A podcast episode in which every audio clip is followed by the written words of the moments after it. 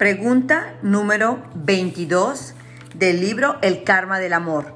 100 respuestas de sabiduría antigua del Tíbet para tus relaciones. Del autor Geshe Michael Roach. Apariencia física. Mi nombre es Ana Cortés y estoy haciendo lectura de cada una de las preguntas. Son 100 preguntas que vienen en este libro y yo solamente estoy haciendo lectura de ellas para poder tener la información un poquito más accesible. Este capítulo o esta pregunta es acerca de la apariencia física. Pregunta número 22. Amo a mi esposo, pero siendo honesta, y sé que esto suena un poco tonto, siempre he sentido que sus orejas son demasiado grandes. Supongo que el karma no puede hacer nada al respecto, ¿o sí? La mejor o peor versión de esta pregunta la escuché nadando en la playa con un amigo llamado Jeff, en un hotel donde me habían pedido que fuera a dar unas presentaciones para un grupo de empresarios. Entonces Jeff le dije, ¿cuándo piensas casarte con Rita? Digo, ya tienen varios años juntos y además se nota que ella sí tiene el interés de comprometerse contigo. Ah, me dice un poco avergonzado. Ella es una mujer grandiosa, pero bueno, siempre pensé que terminaría con alguien un poco más... Y después se quedó apagado a media oración. ¿Más qué? Le pregunté.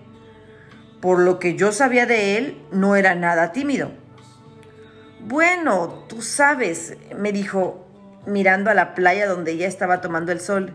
Siempre pensé que sería alguien que o sea, tú sabes, llenara mejor el bikini. Miré a Rita con nuevos ojos. Jeff, vamos a ver si entiendo. ¿Vas a dejar pasar a esta increíble y atractiva mujer solo por el tamaño de sus pechos? Um, respondió como si fuera lo único que me podía decir. Al sentirme un poco decepcionado de su respuesta, me dijo que probablemente es común que esto pase entre parejas todo el tiempo y que son ese tipo de detalles los que nunca se atreven a comentarme y bueno, después de hablar con cientos de parejas he llegado a la conclusión de que con frecuencia, ya sea el hombre o la mujer, desean que su pareja tenga una apariencia física de algún modo un poco distinta incluso cuando la relación va bien y realmente se aman el uno al otro. A estas alturas puedo escuchar lo que estás pensando. Este hombre ya se pasó de la raya. ¿Esperas que crea que puedo hacer que las orejas de mi esposo sean más chicas o que los pechos de mi mujer sean un poco más grandes? Vamos, ¿no repasamos ya todo eso de la pluma? Tienes que comprender una cosa. La manera en cómo todos tus alrededores se ven viene de ti no desde tus alrededores. Y eso incluye la manera en cómo ves a tu pareja. Si las orejas de tu hombre vienen de las orejas de tu hombre, entonces no, no podrías cambiarlas nunca. Pero si las orejas de tu hombre vienen de las semillas en tu mente, entonces claro que puedes cambiarlas. Mira, Jeff, comencé sabiendo que le tenía que explicar cuidadosamente por su propio bien y el de ella. Si tengo una pluma en, en mi mano y un perro llega a la habitación, ¿puede un perro ver una pluma o ver otra cosa? Jeff asiente con la cabeza. Ha escuchado la analogía de la pluma como 500 veces en mis charlas. Para el humano es una pluma, para el perro es un juguete para morder y ambos tienen la razón. ¿Por qué? Le dije. Porque lo que ven viene de ellos. De hecho, el hecho de que ellos vean diferentes objetos comprueba que viene de ellos. De lo contrario, el perro escribiría una novela o el humano se comería la pluma. Lo que también comprueba que, le añadí, que puedes cambiar la manera como ves las cosas. Puedes cambiar lo que es para ti una cosa si plantas semillas distintas en tu mente. Esperé un momento para que esto fuera totalmente digerido. Jeff tenía esta enorme sonrisa en su cara y volteó a ver a Rita en la playa. Nah, me dijo. ¿De verdad? Así como cualquier otra cosa, le confirmé. Está bien. Entonces, ¿cómo te lo puedo decir? ¿Cuál es la semilla de los pechos? Me preguntó. Si crees que esta es una pregunta tonta o imposible, entonces me atrevo a diferir. Todo lo que hay alrededor de ti realmente viene de las semillas en tu mente. Todo. Y eso significa que todo, todo puede cambiar. Los milagros no son imposibles si sabes lo que estás haciendo, si conoces bien el sistema de las semillas. Vi un video muy divertido en internet hace poco recomendado por un amigo que ocasionalmente se dedica a la comedia. No recuerdo quién era el comediante en ese video y espero que no me vaya a demandar por repetir su sketch cómico aquí, pero es que era demasiado bueno. Dos chicos se suben a un avión y por azares del destino se sientan juntos. El avión despega y una vez que ya están volando, la azafata hace un anuncio. Nos complace informar a nuestros clientes que nuestra aerolínea es la primera en ofrecer conexión inalámbrica del Internet durante el vuelo. Esperemos que lo disfruten. ¡Os! y ¡as! Se escuchan en el avión y en tan solo unos 10 minutos 30 laptops salen de la nada. Todos están usando el Internet, incluyendo a uno de los dos chicos. El otro está intentando leer el periódico. ¡Demonios! Dice el chico que está usando la laptop. No puedo creerlo. Esta cosa es demasiado lenta. ¿A esto le llaman Internet inalámbrico? El chico número 2 lentamente levanta la vista de su periódico y le dice, déjame ver si entiendo.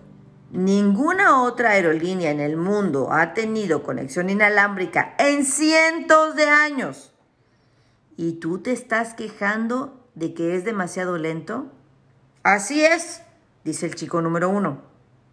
Así que millones de personas han estado viajando en vuelos comerciales desde hace cientos de años y tú estás en uno de los primeros vuelos en la historia donde tienes el poder de comunicarte instantánea y gratuitamente con casi cualquier persona en el mundo. Y lo que a ti te preocupa es que sea demasiado lento. Así es insiste el chico número uno. El chico número dos comienza a molestarse. No puedo creerlo. Mira, y agarra al chico número uno. Lo agarra del cuello de su camisa y lo apunta hacia la ventanilla para que vea el cielo. ¿Tienes alguna idea lo lejos que esa pequeñita señal tiene que viajar para llegar a donde va? Estamos hablando de un satélite que está a 150 millas en el aire arriba de nosotros. Tu pequeño correo electrónico tiene que llegar hasta allá y rebotar hasta aquí. Y tú estás molesto de que todo eso te está tomando como dos segundos. ¿Qué te pasa? El chico número uno para ese entonces solo está mirando directo a los ojos del chico, del chico número dos. Como si estuviera asustado, como si se hubiera sentado al lado de un psicótico, porque pues ya no quiere decir nada. Además, dice el chico número dos, ¿no podrías tener al menos un poco de asombro por el increíble milagro que estás presenciando en este momento? ¿Te das cuenta que estás sentado en una silla hecha de hierro macizo, volando por el aire en esta silla de hierro, al igual que un pájaro, pero millones y millones de veces más rápido? Hacer algo que los seres humanos han soñado durante toda la historia en dos millones y medio de años, volar a través del aire.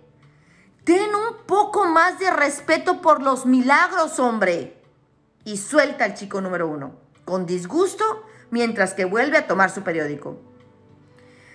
A veces somos como el chico número uno. Prácticamente no tenemos ninguna conciencia de que casi todo lo que nos rodea ya es un milagro. El cielo es un milagro, el agua es un milagro, la vida es un milagro. Está bien. Bueno, en este caso la semilla es un poco inesperada. Al final tiene sentido, pero no es algo que habrías adivinado de inmediato. Lo que tú quieres es crear una semilla de belleza donde no ves belleza actualmente, ya sea en orejas o pechos. Para que la belleza regrese a ti, vas a tener que dar belleza. Una forma de hacer esto tiene mucho que ver en cómo le hablas a la gente. Conforme avanza el día, toma todas las posibilidades que puedas para poder decirle algo bonito a alguien más. Dale ánimos a todos a tu alrededor. Observa cuidadosamente todas las cosas buenas y maravillosas que estén haciendo y asegúrate de hacérselas saber a todos. En lugar de buscar lo malo, no tienes que inventarte nada. Tú puedes observar muchos milagros allá afuera, una vez que comiences a percatarte de ellos. Haz de este positivo refuerzo un fuerte hábito en tu vida. Déjalo que se vuelva parte de tu naturaleza Piensa constantemente en las semillas que estás plantando y conscientemente envíalas a la persona que tú quieres ver más allá de cómo es y verla más bella. Y esa persona cambiará. Pero aquí está la parte frustrante. Le digo todo esto a Jeff y como seis meses después me llama por teléfono para preguntarme si puedo asistir a la boda. ¿Qué boda? le pregunté. La de Rita y yo, me dijo con sorpresa. Digo, somos el uno para el otro. Todos pueden ver eso. Ah, pero ¿qué pasa con...? Le contesté sin siquiera saber cómo empezar. ¿Recuerdas nuestra pequeña conversación de este año hace como seis meses? Claro que sí. ¿Y recuerdas lo que me dijiste de Rita en el bikini? claro que lo recuerdo. Ahora puedo decir que nunca he visto a alguien lucir más hermosa en uno, en un bikini. Y esa es tan solo una del millón de cosas que amo de ella. Sí, Jeff, ok. Suspiró sabiendo lo que está pasando. Cuando cambias una semilla, cuando lo haces bien, no es que solo cambies lo que ves en tu pareja actualmente, también cambias la manera en cómo recuerdas que ellos eran. En el caso de Jeff, seguro piensa, y de algún modo está en lo correcto, que el cuerpo de Rita siempre fue perfecto. Arreglar una semilla es tan poderoso que incluso cambias la manera en cómo solía ser. El único problema que tengo con eso es que nunca me dan ningún crédito. La gente ni siquiera recuerda el problema que solía tener antes de que habláramos acerca de las semillas para solucionarlo. Bueno, es tan solo un riesgo laboral y por otro lado un trabajo muy agradable ver a todas las personas conseguir lo que siempre han querido. Mi nombre es Ana Cortés y este es la pregunta número 22 acerca de la apariencia del libro El karma del amor de el autor Geshe Michael Roach.